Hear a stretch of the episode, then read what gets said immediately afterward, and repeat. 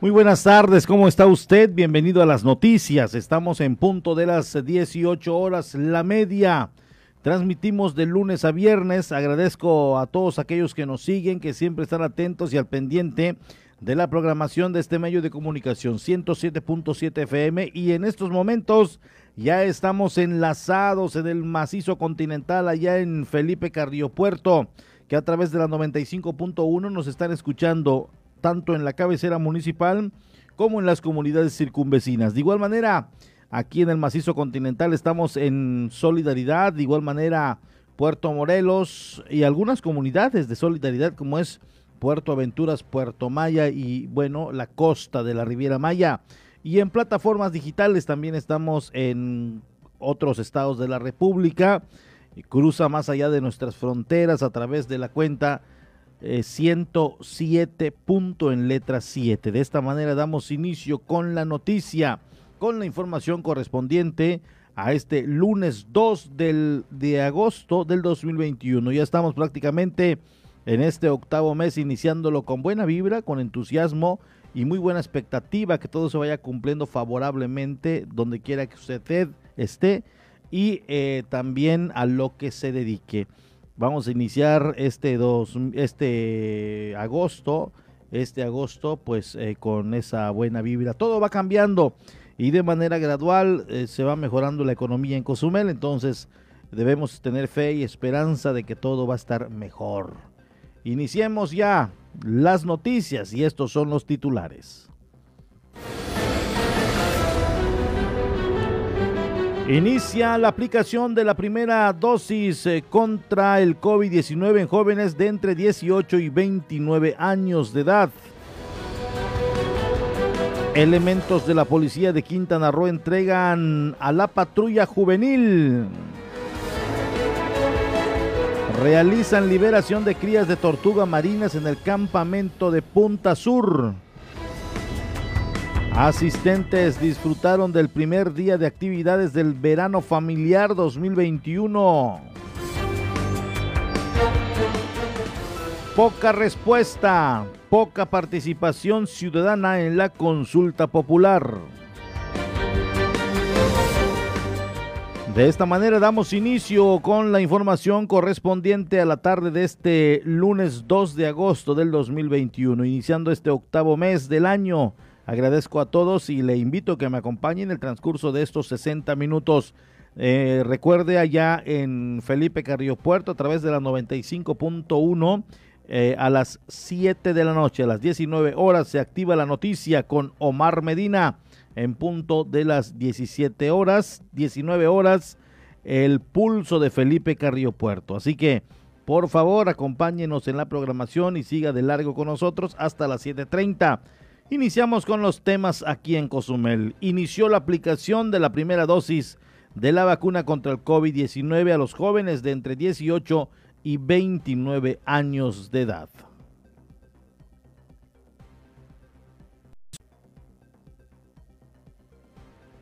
De entre los 18 a 29 años de edad están destinadas a 15.700 dosis de vacuna para esta jornada de vacunación, dijo Gerandili Gutiérrez Bot, directora regional de los programas sociales en Cozumel. Tenemos la jornada debido a la vulnerabilidad que representa la enfermedad del COVID-19 a personas de entre los 18 a 29 años de edad, están destinadas a 15.700 dosis de vacuna para esta jornada de vacunación, dijo Gerandili Gutiérrez Bot, directora regional de los programas sociales en Cozumel. Tenemos la, la jornada de vacunación en ambos puntos, que es el Domo San Gervasio y Domo Bicentenario, pues ahí estamos atendiéndoles desde, desde las 8 de la mañana hasta las 6 de la tarde. La convocatoria en esta ocasión, Francisco, va a ser eh, cinco días, eh, a partir del día 2 de agosto hasta el día viernes.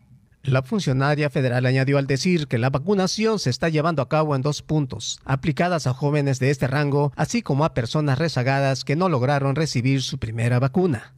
Aproximadamente son 15 mil dosis que asignaron en esta ocasión al municipio de Cozumel.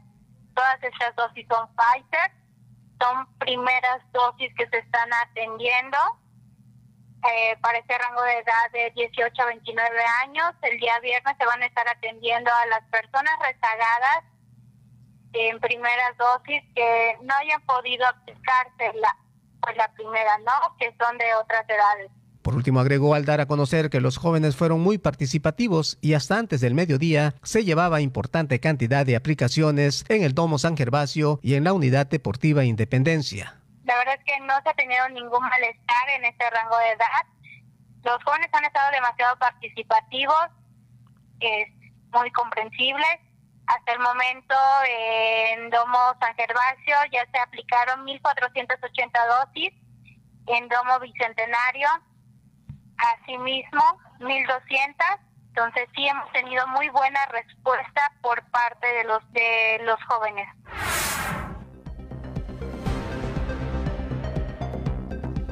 Justamente hace unos minutos pasaba por la Bicentenario y efectivamente había una cantidad considerable de jóvenes, de jóvenes de entre los 18 y 29 años de edad. Es decir, la respuesta ha sido buena, eh, cada vez se van interesando más y eso es importante ¿eh? porque normalmente los jóvenes son los que dicen, no, pues a mí no me pasa nada, yo todavía estoy fuerte, yo esto, yo lo otro y no, deberían en un momento dado atenderse porque el COVID-19 en las últimas semanas estuvo atacando a las personas de entre los 18 a los 30 años, eh, a los 40. Primero estaba en los vulnerables, después empezó a atacar a un sector de 30 a 50 y ahora que desde los 14 años y más abajito y hasta los veintitantos eh, son víctimas y son vulnerables al COVID-19. Entonces, lo importante es que se den una vuelta,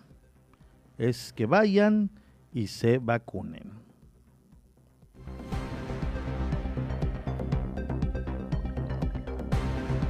Elementos de la policía Quintana Roo entrenan a los niños y jóvenes que integran la patrulla juvenil de la isla.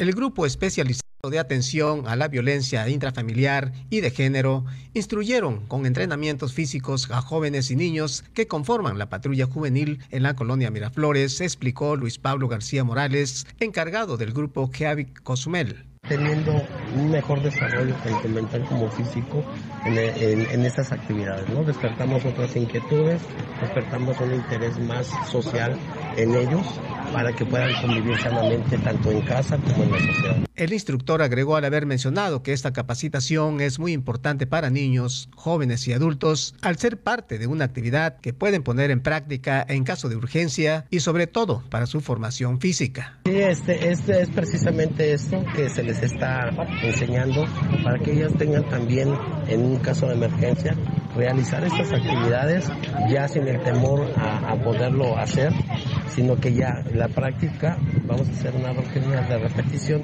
para que ellos puedan este, adaptarse y condicionarse a, este, a esta práctica del rappel sin ningún problema. Antes de finalizar comentó que las instrucciones las llevaron a cabo coordinadamente con la maestra de Keavic del Estado, sobre todo por la importancia que significa para las familias. Estamos aquí con la, en la participación con la coordinadora del Estado, la, la, maestra Noradelia, que es este, la coordinadora de patrulla juvenil, y este, estamos este, muy, muy, muy contentos de que estemos esta coordinación.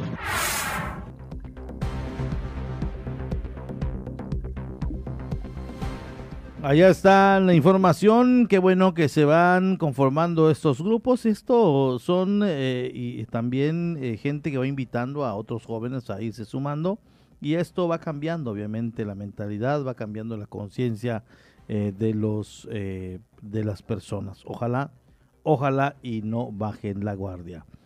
Nos vamos en estos momentos con el clima, ya lo tenemos a detalle.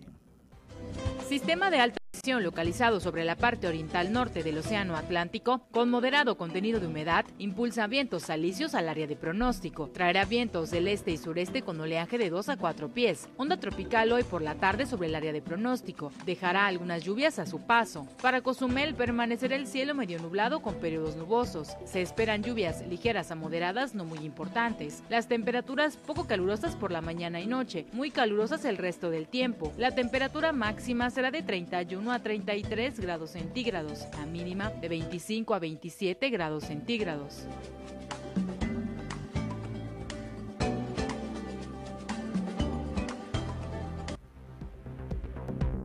Momento de dar una mirada global a la noticia que se suscita en otros países a través de las internacionales de la Doche Vele.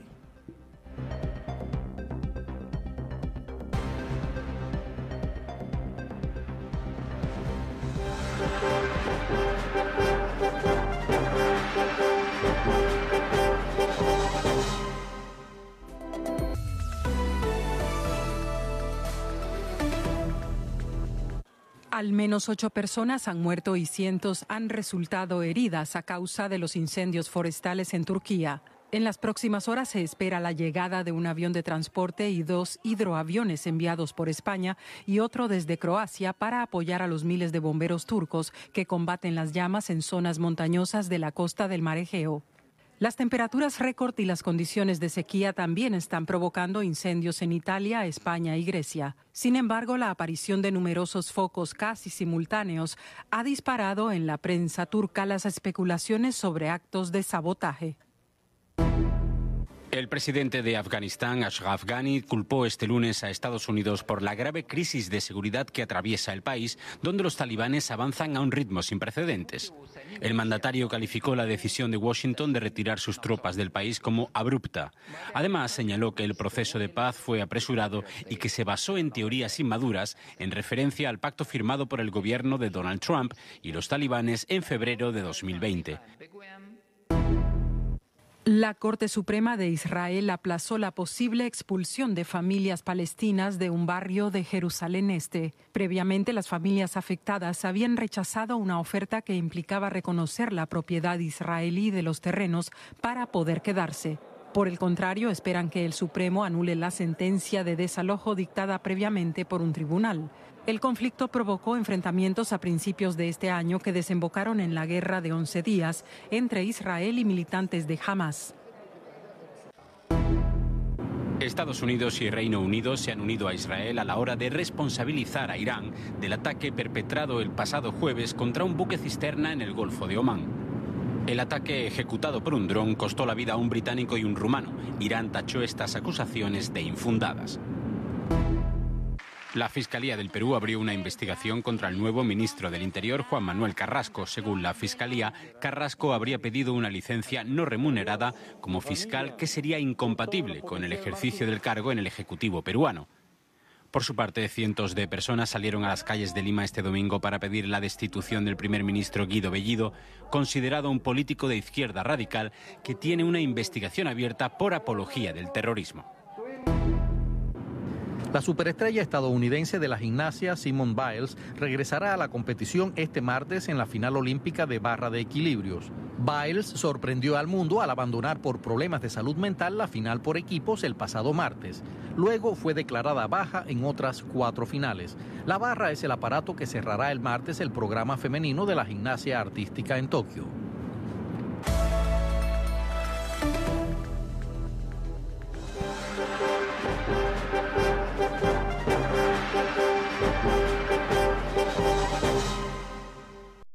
Vamos a una pausa y estamos de regreso en la media. La voz del Caribe. 107.7 FM.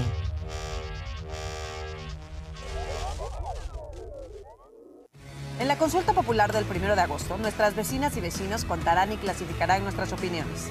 Ellas y ellos son capacitados por el INE y son parte de la cadena de confianza que da certeza a los mecanismos de participación ciudadana.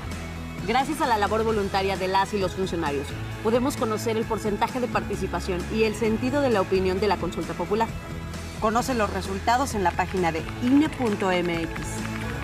Celebremos la democracia. INE. XHZCM. XHZCM. La voz del Caribe.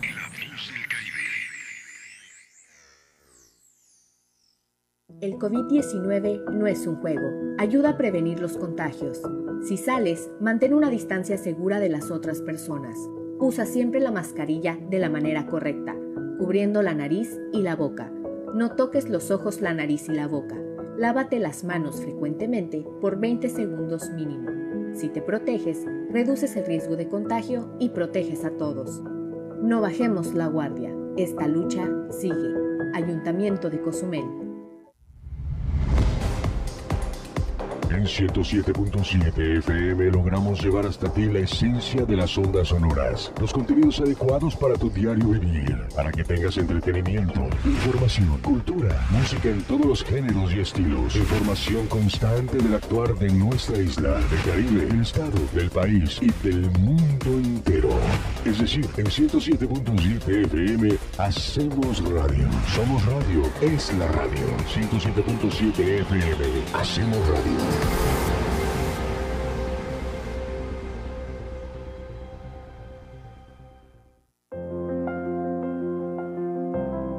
Temporada de huracanes 2021. Conoce el sistema de alerta temprana para ciclones tropicales. Alerta azul. Peligro mínimo. Acercamiento aviso. Alejamiento aviso. La alerta azul se establece cuando se ha detectado la presencia de una perturbación tropical o cuando ésta permanece a 72 horas de la posibilidad de que la línea de vientos de 63 km por hora del ciclón comience a afectar. Se emitirán boletines cada 24 horas. La población deberá mantenerse informada y no prestar atención a rumores. Recuerda, en esta temporada de huracanes, la prevención es la mejor opción. Ayuntamiento de Cozumel. En el Caribe mexicano se escucha una frecuencia. 107.7 FM, transmitiendo desde Cozumel, Quintana Roo. Si viene usted a Cozumel, disfrutando sus amores, si viene luna de miel, coma muchos caracoles. Entrevistas, noticias, entretenimiento y la música que a ti tanto te gusta la encuentras aquí en La Voz del Caribe.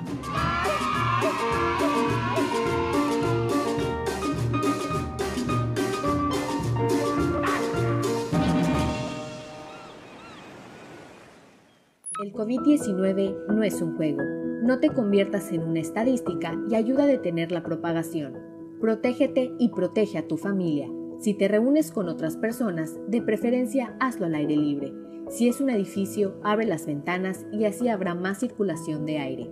Mantén una distancia segura.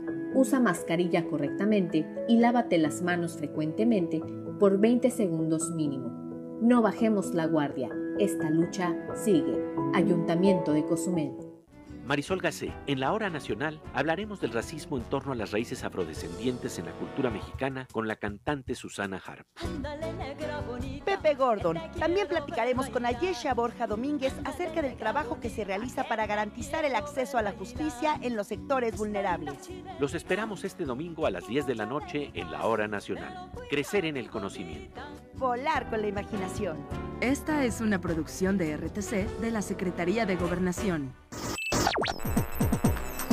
Estás escuchando 107.7 FM La Voz del Caribe. Desde Cozumel, Quintana Roo. Simplemente radio. Una radio con voz. La Voz del Caribe. Ya estamos de nuevo con la información. La media.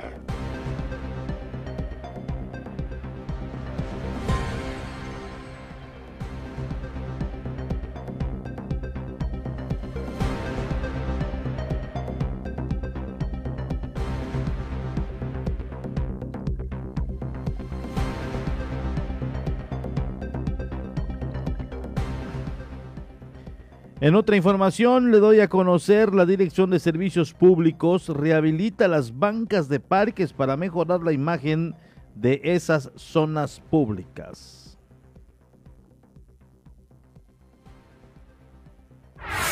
Cerca de 200 maderas de bancas que se encontraban en mal estado han sido cambiadas tanto en parques de diferentes colonias como del primer cuadro de la isla. Así lo dio a conocer Alejandro Alonso Flores, director de Servicios Públicos. Hemos cambiado aproximadamente 200, 200 eh, tiras de, los, de las tablas que llevan este tipo de, de, bancas. Y pues hemos tratado de darles un mantenimiento pues un poquito este, temprano, es eh, rápido, constante, porque pues al final de cuentas es la primera cara del, del municipio y pues la otra parte está en los parques, donde nosotros también pues tenemos que tratar de tener los parques en mejor estado. Hemos estado dando mantenimiento a las bancas, hemos estado dándole mantenimiento a las letras de, de un muy icónico que dice Isla Cozumel ahí en el Parque Juárez.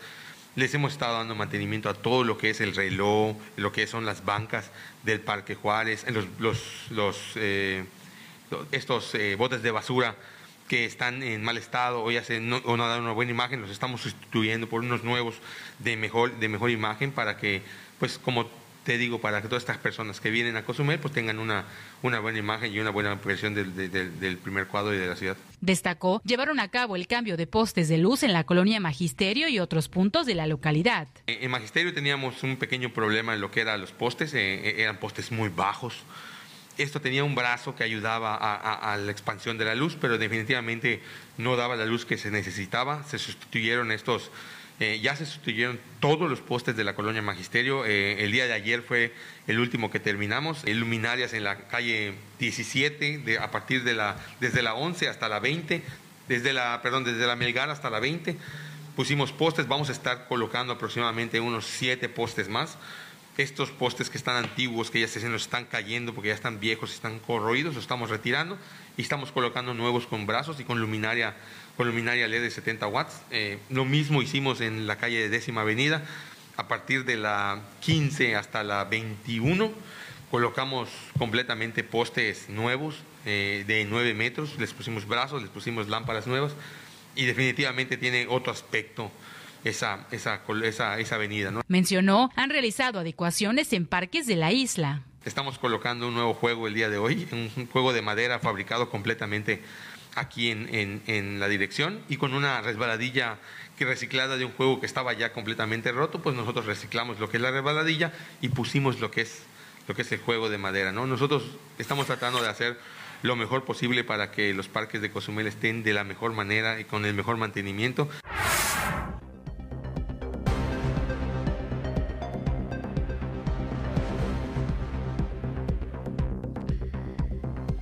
Pues así las cosas en este, en este precisamente tema, en este tema de las mejoras que se están llevando a cabo. Todo es con el único propósito de que la, gente, los niños, pues eh, corran menos riesgo en estos sitios públicos. Asistentes disfrutaron del primer día de actividades del verano familiar 2021 en el Parque Chancanap el director general de la Fundación de Parques y Museos de Cozumel, Rafael Guarneros, aseguró la demanda fue buena. Buena respuesta del familias que se inscribieron a la primera edición del Verano Familiar 2021, programa encabezado por la Dirección de Pedagogía y Asistencia Social que busca facilitar espacios de esparcimiento y ofrecer actividades recreativas a las familias cozumeleñas durante este periodo vacacional. Rafael Guarneros, director de la Fundación de Parques y Museos de Cozumel, expresó fue un día lleno de alegría y convivencia en contacto con la cultura y la naturaleza, el que se vivió en el Parque Natural Chancanap durante el primer día de actividades. Por su parte, Emilio Villanueva Sosa, presidente de la institución, explicó que en el verano familiar 2021 podrán visitar del 2 al 15 de agosto, de acuerdo a la programación, Chancanap, Punta Sur, San Gervasio, el Centro de Conservación y Educación Ambiental y el Museo de la Isla, donde disfrutarán de actividades lúdicas, recreativas y deportivas. En la primera jornada realizada en Chancanap, los asistentes participaron en un recorrido guiado al área conocida como zona arqueológica, que cuenta con réplicas exactas de vestigios arqueológicos de diferentes culturas prehispánicas. Asimismo, visitaron la representación de la Casa Maya y conocieron la laguna Chancanap.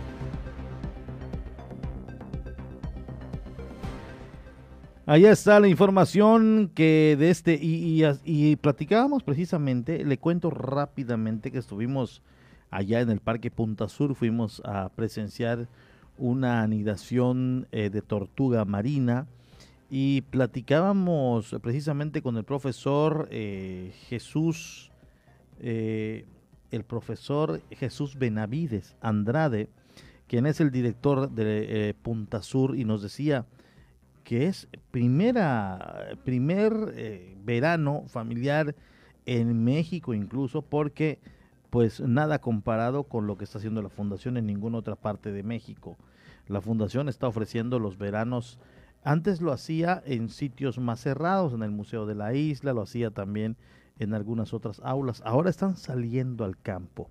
Números reducidos, protocolo de salud, protocolos eh, de, de salubridad, de sanidad, eh, pero están yendo a Punta Sur, están yendo a Chancanap, están yendo a, San Gervasio, en los parques que administra la fundación. Y esto es un plan eh, que eh, anteriormente no se veía y además de ello que no se ha hecho en otros puntos de México. Entonces sigue siendo un plan modelo de lo que está haciendo la Fundación de Parques y Museos de Cozumel aquí en la isla. Entonces, pues allá está, hubo buena respuesta y creemos y pensamos que también en los otros sitios donde estarán yendo los niños habrá buena respuesta y prácticamente el costo es mínimo, es, es mínimo para lo que se disfruta, para lo que pasan los menores, créame que es eh, un precio o un costo muy, muy simbólico. Así que si tiene la oportunidad, eh, pues pregunte, pudiera ser y todavía hay espacio. Lo dudo, pero pudiera haber espacio aún eh, porque se ha dado una muy buena demanda de niños que están acudiendo a los veranos familiares de la Fundación de Parques y Museos en este 2021. Tras la observación del arribo sobre de las tortugas en las áreas de playas de Punta Sur, se realizó la liberación nocturna de las crías para su crecimiento en los océanos, indicó el biólogo Ricardo Peralta Muñoz, encargado del campo tortuguero del Parque Ecoturístico Punta Sur de la Conservación y Educación Ambiental. Así lo dio a conocer al haber dicho que la presencia del personal en los nidos de las tortugas es observar que las tortuguitas no tengan problema alguno para poder salir de los nidos y lleguen sanos al mar ante la presencia del sargazo y posible presencia de depredadores. Tenemos una base de datos que nos van indicando más o menos cuándo van a nacer las crías y es ver este, si, ya, si ya eclosionaron, si están cerca de emerger ver si el nido está lleno cerca de una playa con sargazo, ayudarlas a, llegar al mar. El sargazo pues es un obstáculo que últimamente han estado teniendo y si se atoran ahí se vuelven presa fácil. Además de que si veo más o menos cuántos están haciendo, si falta todavía por desarrollo y si la temperatura está bien dentro del nido. ¿Este nido de cuántas, de cuántas tortuguitas son y cuántas lograron este, este, En este nido eh, todavía no tengo la cuenta total porque necesito contar todos los cascarones, todavía faltaban embriones por botar pero deben tener entre 80 a 100 huevos aproximadamente. Por último, comentó que en relación al avistamiento del arribo de tortugas caguamas y verde, cuidaron el proceso del desove de los quelonios, las cuales depositan importante cantidad de huevos.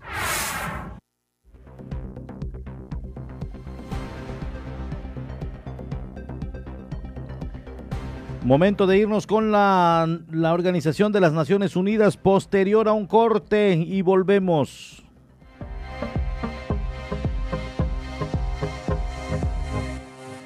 Estas son las noticias más destacadas de las Naciones Unidas con Jordi Trujols. UNICEF advirtió este lunes de que cientos de miles de personas, entre ellos niños, corren el riesgo de perder el suministro de agua como consecuencia del vandalismo en instalaciones críticas. El pasado jueves, los responsables de una de las principales estaciones de un río artificial informaron que la ruta oriental del sistema de Hassauna fue objeto de vandalismo, afectando al suministro de agua en cuatro ciudades importantes, entre ellas Misrata y otras zonas circundantes. El Fondo de las Naciones Unidas para la Infancia lamentó los actos de vandalismo que impiden el acceso al agua para los niños y sus familias, aumentando la probabilidad de propagación de las enfermedades transmitidas por el agua incrementando los problemas de salud e higiene de la población y agrandando el riesgo de epidemias y de propagación de enfermedades transmisibles. El río artificial es el mayor proveedor de agua de Libia y proporciona el 60% de toda el agua dulce que se utiliza en el país. Los repetidos ataques a sus principales sistemas amenazan a la seguridad hídrica de todo el país y ponen a millones de vidas en riesgo inmediato de perder el acceso al agua potable. Juan Carlos Salazar, nacional de Colombia, asumió oficialmente este lunes el cargo de secretario general de la Organización de Aviación Civil Internacional, el organismo especializado de las Naciones Unidas para la Aeronáutica Civil. Salazar trabajó como director general de Aviación Civil de Colombia y habla con fluidez español, inglés, francés y árabe. Cuenta con más de 26 años de experiencia en aviación civil, políticas públicas y gestión de organizaciones grandes y complejas. El nuevo director general tiene previsto colaborar estrechamente con el Consejo de la Organización para seguir reforzando el marco ético y de gobernanza del organismo, revisar la estructura organizativa de la Secretaría, crear un programa de transformación digital y modernizar los métodos de trabajo de la organización, continuando el ritmo de innovación en la aviación. El Consejo de la Organización escogió a Salazar como nuevo secretario general el pasado mes de febrero tras una exhaustiva evaluación de una serie de candidatos internacionales. La Asamblea General de la ONU debatirá este lunes un proyecto de resolución que busca la creación de un foro permanente de afrodescendientes. El foro servirá como mecanismo consultivo para estas personas y otras partes interesadas, como plataforma destinada a mejorar la calidad de vida y los medios de subsistencia de los afrodescendientes y como órgano asesor del Consejo de Derechos Humanos. Entre otras funciones, el mandato del foro incluye contribuir la plena inclusión política, económica y social de los afrodescendientes en las sociedades y proporcionar asesoramiento y recomendaciones al Consejo de Derechos Humanos, a las comisiones de la Asamblea General y a los órganos, programas, fondos y organismos de las Naciones Unidas para combatir el racismo, la discriminación racial, la xenofobia y otras formas de intolerancia. Y finalmente la FIFA, la Organización Mundial de la Salud y la Asociación de Naciones del Sudeste Asiático lanzaron este lunes la campaña Reach Out, que busca concienciar sobre los problemas de salud mental, animar a las personas a buscar ayuda cuando la necesiten y tomar medidas diarias para mejorar la salud mental. La empresa contará con el apoyo de jugadores de fútbol en activo y retirados, como la defensa brasileña Aline Pellegrino y el zaguero brasileño Cafú, o la centrocampista española Vero Boquete y el exfutbolista hispano Luis García. El presidente de la FIFA, Gianni Infantino, destacó la importancia de la campaña que servirá para concienciar sobre las condiciones de salud mental y fomentar un debate que podría salvar vidas. La depresión y la ansiedad afectan a un número creciente de personas en todo el mundo y los jóvenes se encuentran entre los más vulnerables. Mantener una conversación con la familia, los amigos o un profesional de la salud puede ser clave, destacó Infantino. La depresión afecta a más de 260 millones en el mundo y alrededor de la mitad de las enfermedades mentales comienzan a los 14 años. El suicidio es la cuarta causa de muerte entre los jóvenes de 15 a 29 años. Y hasta aquí las noticias más destacadas de las Naciones Unidas.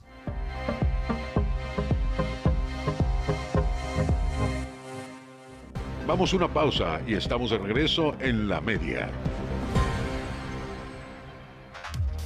La voz del Caribe. 107.7 FM.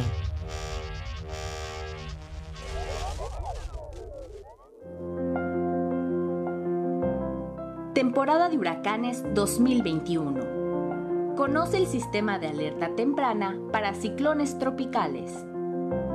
Alerta amarilla. Peligro moderado. Acercamiento preparación. Alejamiento seguimiento.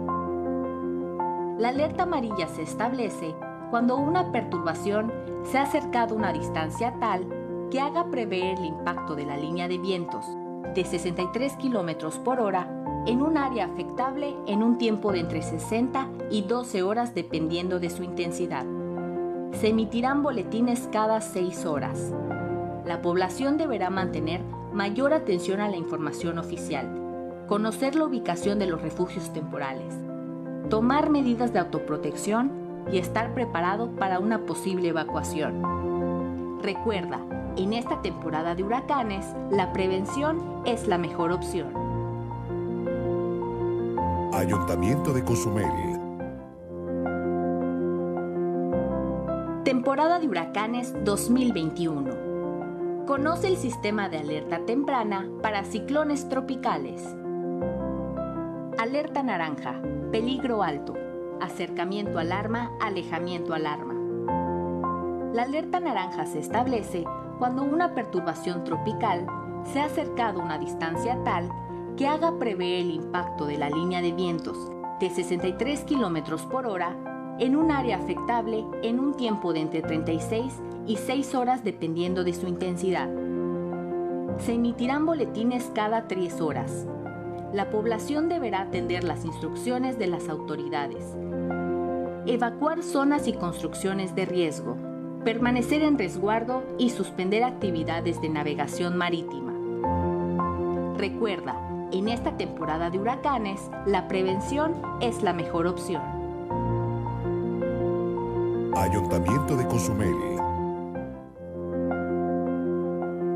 Temporada de huracanes 2021.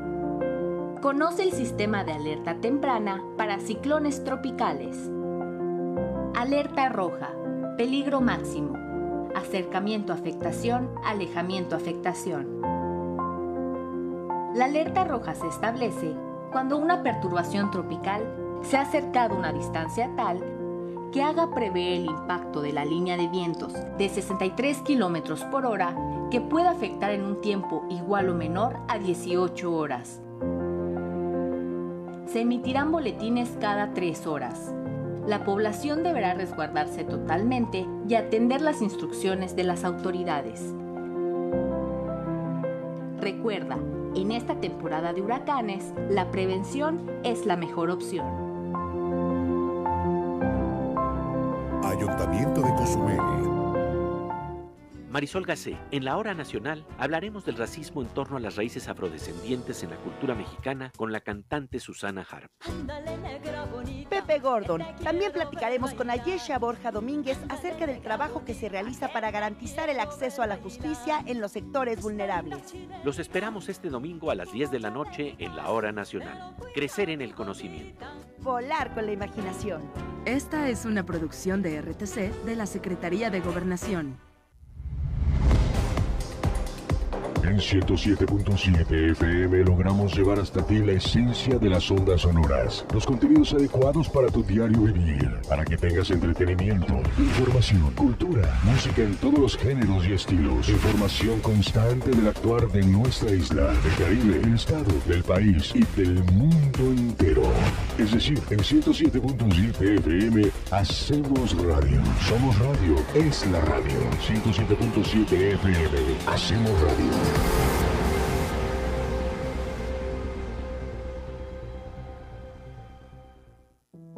El COVID-19 no es un juego. No te conviertas en una estadística. ¿Te cuesta respirar con el cubrebocas? Si te contagias, será más difícil respirar con mascarilla de oxígeno. Ponte el cubrebocas. Úsalo correctamente, cubriendo la boca y la nariz. Es por tu salud y la de todos. No bajemos la guardia. Esta lucha sigue. Ayuntamiento de Cozumel. Estás escuchando 107.7 FM La Voz del Caribe. Desde Cozumel, Quintana Roo. Simplemente radio. Una radio con voz. La Voz del Caribe. Ya estamos de nuevo con la información, la media.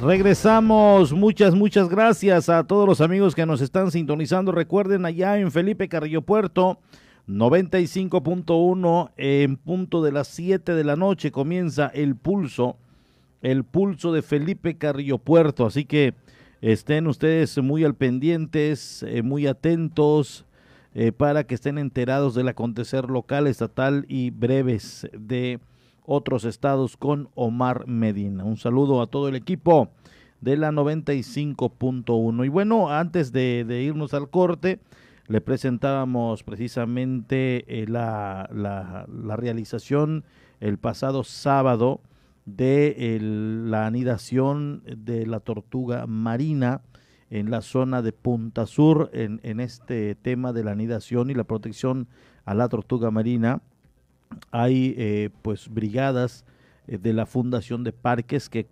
vigilan, que están observando, que cuidan a las tortugas del parque de Punta Sur hacia lo que es la, eh, la parte de la Chunchacap, toda esa costa donde, eh, de acuerdo a información que tenemos, hasta el faro de, de Celarain, perdón, hasta el faro de Celarain, que es donde se está anidando la tortuga, hasta allá vigilan y están al pendientes.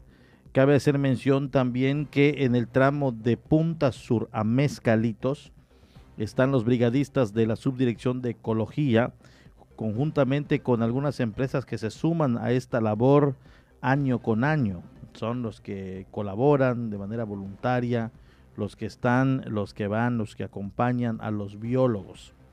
Y eh, también tenemos entendido, no lo hemos constatado, no hemos podido ir, eh, más bien no nos han invitado, pero de lo que es mezcalitos a puntamolas, tenemos entendido que es una vigilancia que está implementando la eh, CONAMP, la Comisión Nacional de Áreas Naturales Protegidas, es decir, toda la costa oriental de Cozumel, tanto la nor eh, sureste como la, no, perdón, la, la, la costa oriental sur como la costa oriental norte, está siendo vigilado precisamente por tres instituciones, eh, que es el, la Fundación de Parques y Museos, que es el Ayuntamiento y también la CONAMP por parte de la Comisión Nacional.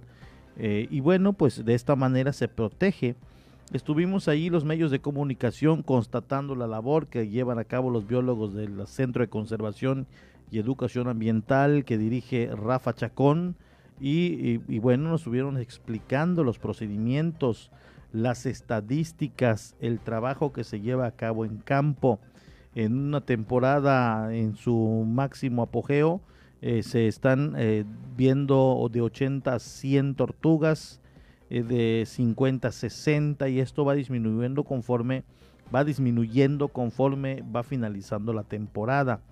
De momento hay una muy buena estadística, incluso pudimos presenciar al momento que eh, pues eh, eh, sacan algunos ejemplares que según nos dice y, menciona el biólogo, en las zonas donde hay demasiado sargazo, tienen que obviamente apoyar a las tortuguitas, por eso están vigilantes, para que en el momento que solas salgan a la superficie, pues ellos ayuden a orientarlas al mar, no llevarlas directo al mar, no, porque durante este recorrido que hacen de recién nacidas, pues guardan información eh, según los especialistas en lo que es la parte de abajo del caparazón, pues es, es, un chip eh, que, que capta todo tipo de, de lugar, sitio donde nacen, playa, condiciones, humedad, eh, en fin, llevan un registro que les permite regresar cuando sean adultas a la misma costa, a la misma playa. Entonces, es, hicieron la labor, las, las, eh, conforme fueron emergiendo, las fueron orientando sin levantarlas de la arena, para que vayan haciendo un registro del lugar donde se encuentran o nacieron. Y la verdad, pues la pasamos muy bien, los biólogos con mucho y demasiado conocimiento. Estuvo también el director general de la Fundación de Parques y Museos, eh, Rafael Guarneros. Estuvo nuestra compañera y amiga eh, Nora Hernández, perdón, Nora Hernández, eh, Rafa Chacón como, como responsable del programa del cuidado a la tortuga marina.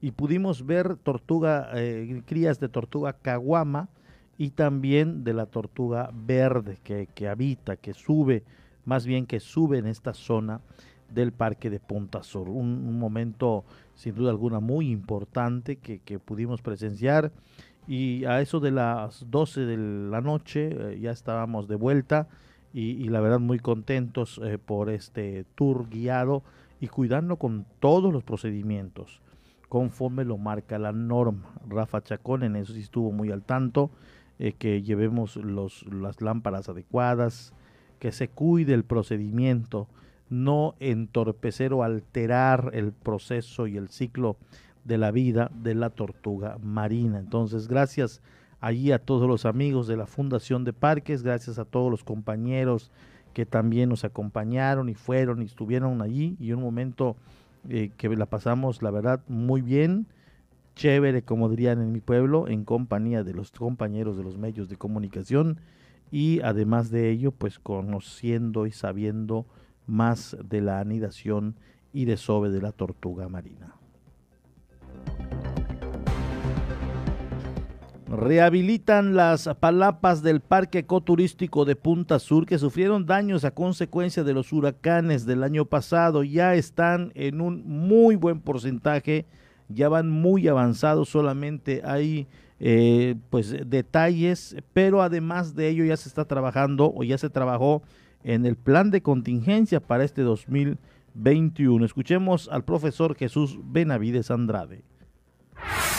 Luego de los daños en las estructuras las instalaciones que originaron los huracanes, personal al cuidado de las inmediaciones del faro Celarain continúan reparando palapas, así como estar preparados para algún suceso que origine estos fenómenos previstos para este año 2021, explicó Jesús Benavides Andrade, director del Parque Ecológico Turístico del faro Celarain. En este sentido, Benavides Andrade dijo que los huracanes ocasionaron estragos materiales en las estructuras de Punta Sur. Se dieron algunos daños, este, por ejemplo, en la pintura del faro, este, algunas palapas este, no se colapsaron, pero, pero sí este, tuvieron algunos daños estructurales. Eh, la mayoría de, las palapas ya se repararon y las últimas palapas ya están en finalización de la reparación, Entonces, este, pues prácticamente ya estamos este, al 100% con relación a los daños de los huracanes del, 2020. Agregando por último que ante esta situación que se presentó en las temporadas de huracanes, ya se cuenta con un plan de contingencia y la herramienta precisa para la reparación y su apertura a los visitantes. Ya tenemos el, el plan de contingencias para esta temporada, ya tenemos nosotros prevemos herramientas, este, algunos este, materiales, por ejemplo en el Museo de la Navegación, algunos tablones, algunas eh, algunos, algunas cosas este, que nos ayudan a minimizar el posible impacto de estos fenómenos. Entonces, también la gente ya conoce las estrategias, es, la gente que trabaja en Punta Sur ya tiene años trabajando en el parque y resolvemos este, muy rápido este, los pormenores del plan de contingencias. Entonces, también, este, si no nos eh, pega el huracán de lleno, pues también nos sirve como una práctica, ¿no? desmontar lo que tenemos que desmontar, ya sabemos qué elementos se dirigen a qué aspecto y nuevamente el montaje, ¿no? que es muy importante las, las dos cosas para reactivar nuevamente el parque.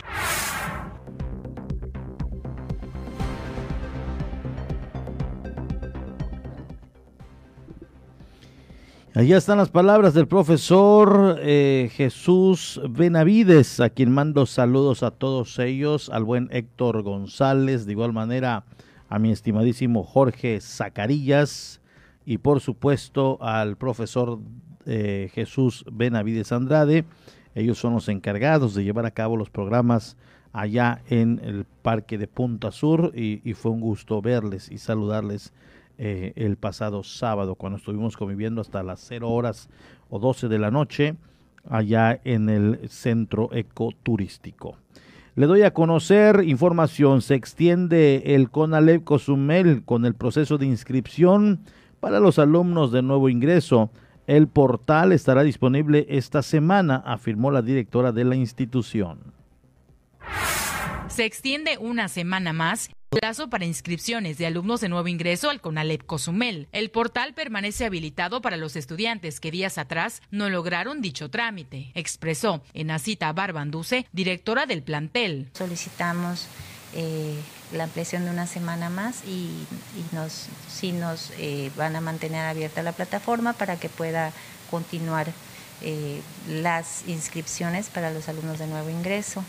Las reinscripciones, pues sí, ya están concluyendo. Las restricciones son para los jóvenes que ya son nuestros alumnos y que están nada más en el proceso de cambio de, semestre, ¿no? Este, pero pues sí, se va a ampliar una semana más. Toda la próxima semana vamos a seguir eh, aceptando de nuevo ingreso. Está habiendo, sí, movimiento, efectivamente. Eh, bueno, los, los alumnos eh, solicitaron el examen. Con nosotros fueron 200 alumnos que solicitaron el, examen, el registro del PAEMS, que fue el examen de ingreso.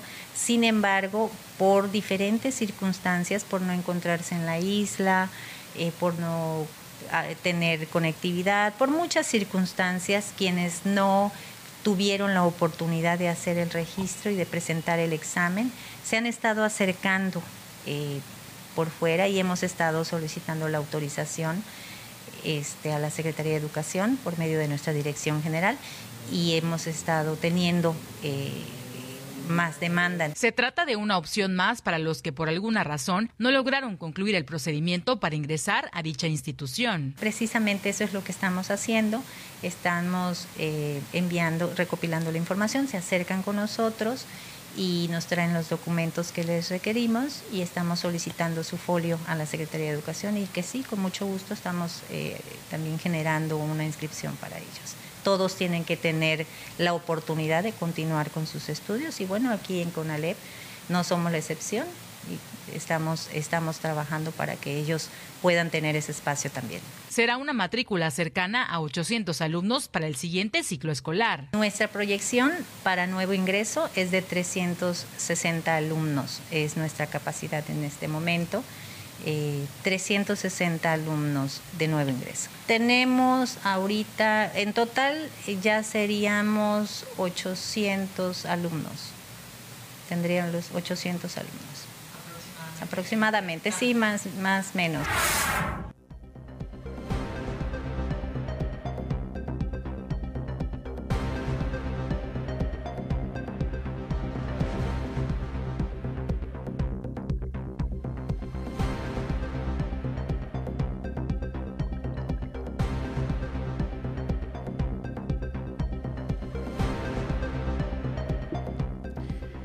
Escuelas de la isla no cuentan con las condiciones adecuadas para el regreso a clases presenciales. Esto debido a actos vandálicos sufridos durante la pandemia y también en vacaciones, así lo dieron a conocer.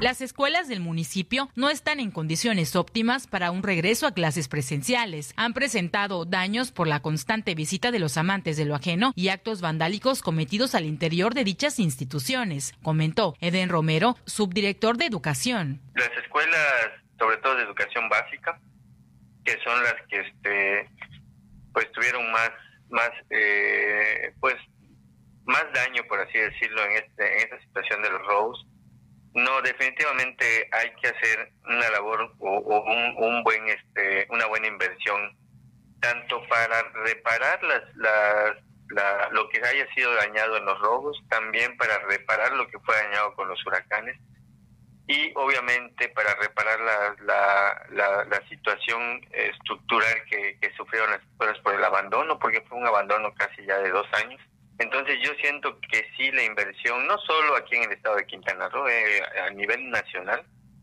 eh, para garantizarle a los niños, adolescentes, jóvenes, eh, un, ambiente seguro en las escuelas va, va a requerir una, una muy, muy fuerte inversión. El IFECRO tiene conocimiento a través de reportes de las condiciones de cada uno de los planteles dañados. El IFECRO este, es, es la, la dependencia encargada tanto de la reparación de la, estructural de las escuelas como de la construcción de las escuelas también.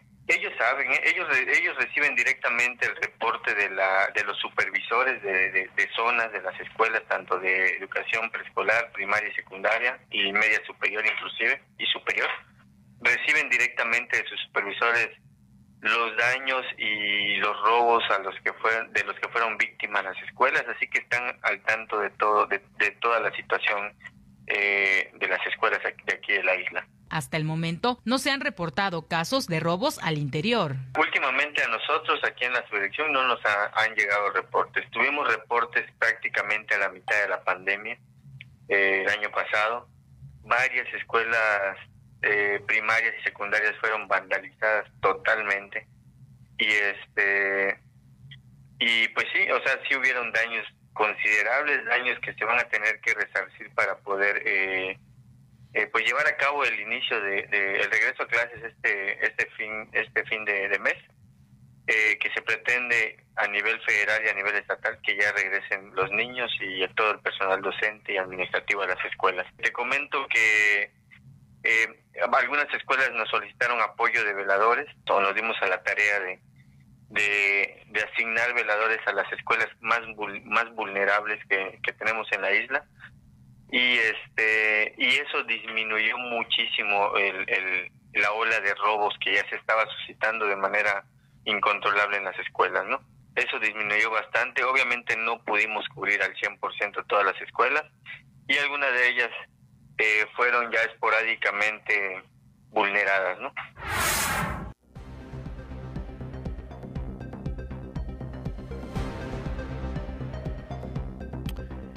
En otra información, y ya pasando al plano precisamente estatal, fracasa la consulta popular en Quintana Roo. La participación apenas alcanzó el 6% por el 100% de las mesas receptoras contabilizadas, con el 100% de las mesas receptoras computadas de la consulta popular para juzgar a los expresidentes de México en los cuatro distintos distritos electorales de Quintana Roo. El Instituto Nacional Electoral contabilizó 89.147 opiniones ciudadanas de una lista nominal de 1.328.062 opiniones que representan el 6.7% de la participación total obtenida. En el Distrito Electoral 1 con cabecera en Playa del Carmen se registró la participación de 23.368 opiniones ciudadanas que corresponden al 6% de 23.121 ciudadanos manifestaron estar a favor y 172 en contra. Y bueno, pues así se fueron dando los números. El caso es que de acuerdo al conteo eh, del 100% de eh, las eh, de las urnas o mesas receptoras se registró solamente el 6% de participación.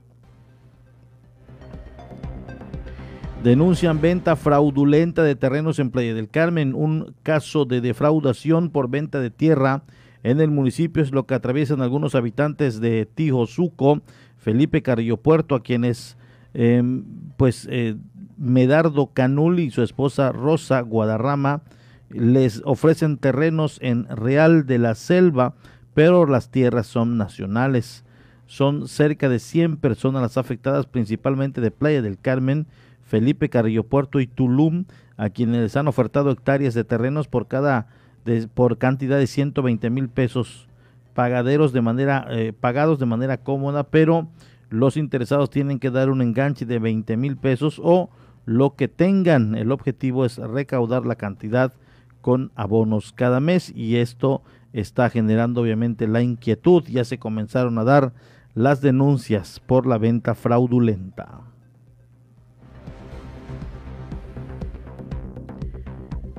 19 horas 7 de la noche. Llegamos ya, llegamos ya a la parte final de las noticias.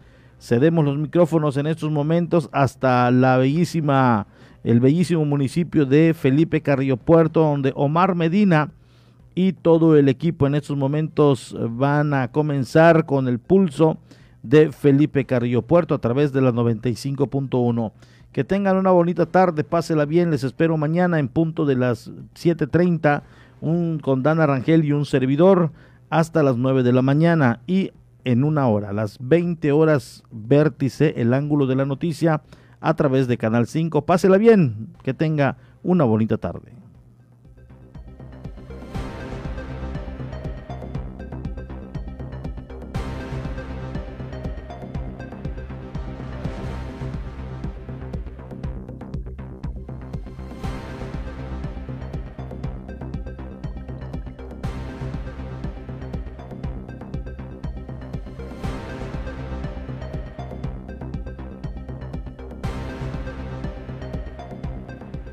Y aquí nos despedimos, nos despedimos. Muy buenas tardes tengan todos y hasta mañana en punto de las 7.30. Esto fue La Media con Porfirio Ancona, el resumen noticioso de la tarde. Nos escuchamos en la próxima emisión.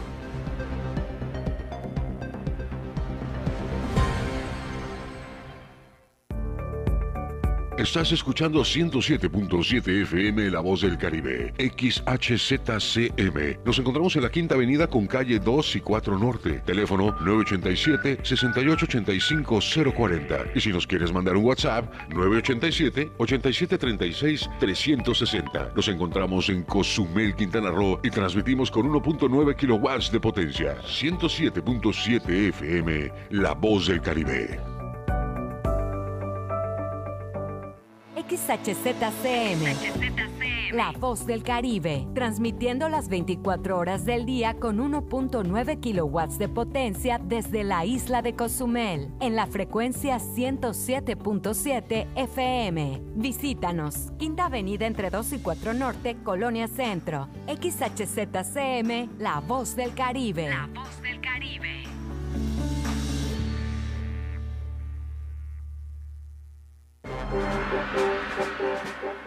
Es momento de conectarnos con el mundo y sus maravillas, de la información, cultura y grandes acontecimientos que forman parte de este planeta. A continuación, inicia el espacio de la Doche Vele a través de La Voz del Caribe.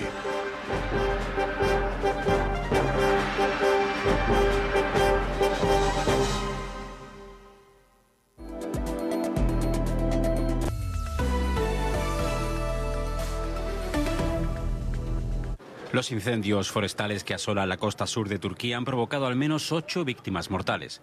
El fuego ha llegado a zonas turísticas y ha destruido grandes extensiones agrícolas, viviendas y granjas.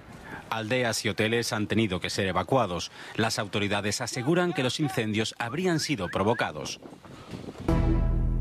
El presidente de Afganistán, Ashraf Ghani, culpó este lunes a Estados Unidos por la grave crisis de seguridad que atraviesa el país, donde los talibanes avanzan a un ritmo sin precedentes. El mandatario calificó la decisión de Washington de retirar sus tropas del país como abrupta. Además, señaló que el proceso de paz fue apresurado y que se basó en teorías inmaduras en referencia al pacto firmado por el gobierno de Donald Trump y los talibanes en febrero de 2020. Desde el inicio de la retirada de las tropas a comienzos de mayo, los talibanes han conquistado amplias zonas rurales y ahora asedian al menos tres capitales regionales. Dos semanas después de las graves inundaciones en el centro de China, las autoridades anunciaron que el número de muertos aumentó a más de 300, el triple de la cifra dada a conocer anteriormente. La mayoría de las víctimas proviene de la ciudad de Tianqiu, capital de la provincia de Henan, donde en tres días cayó el equivalente de casi un año de precipitaciones, un récord en seis décadas de registros meteorológicos. La Unión Europea ha sancionado a la esposa y al hijo de Daniel Ortega, presidente de Nicaragua, por su responsabilidad en las graves violaciones de los derechos humanos en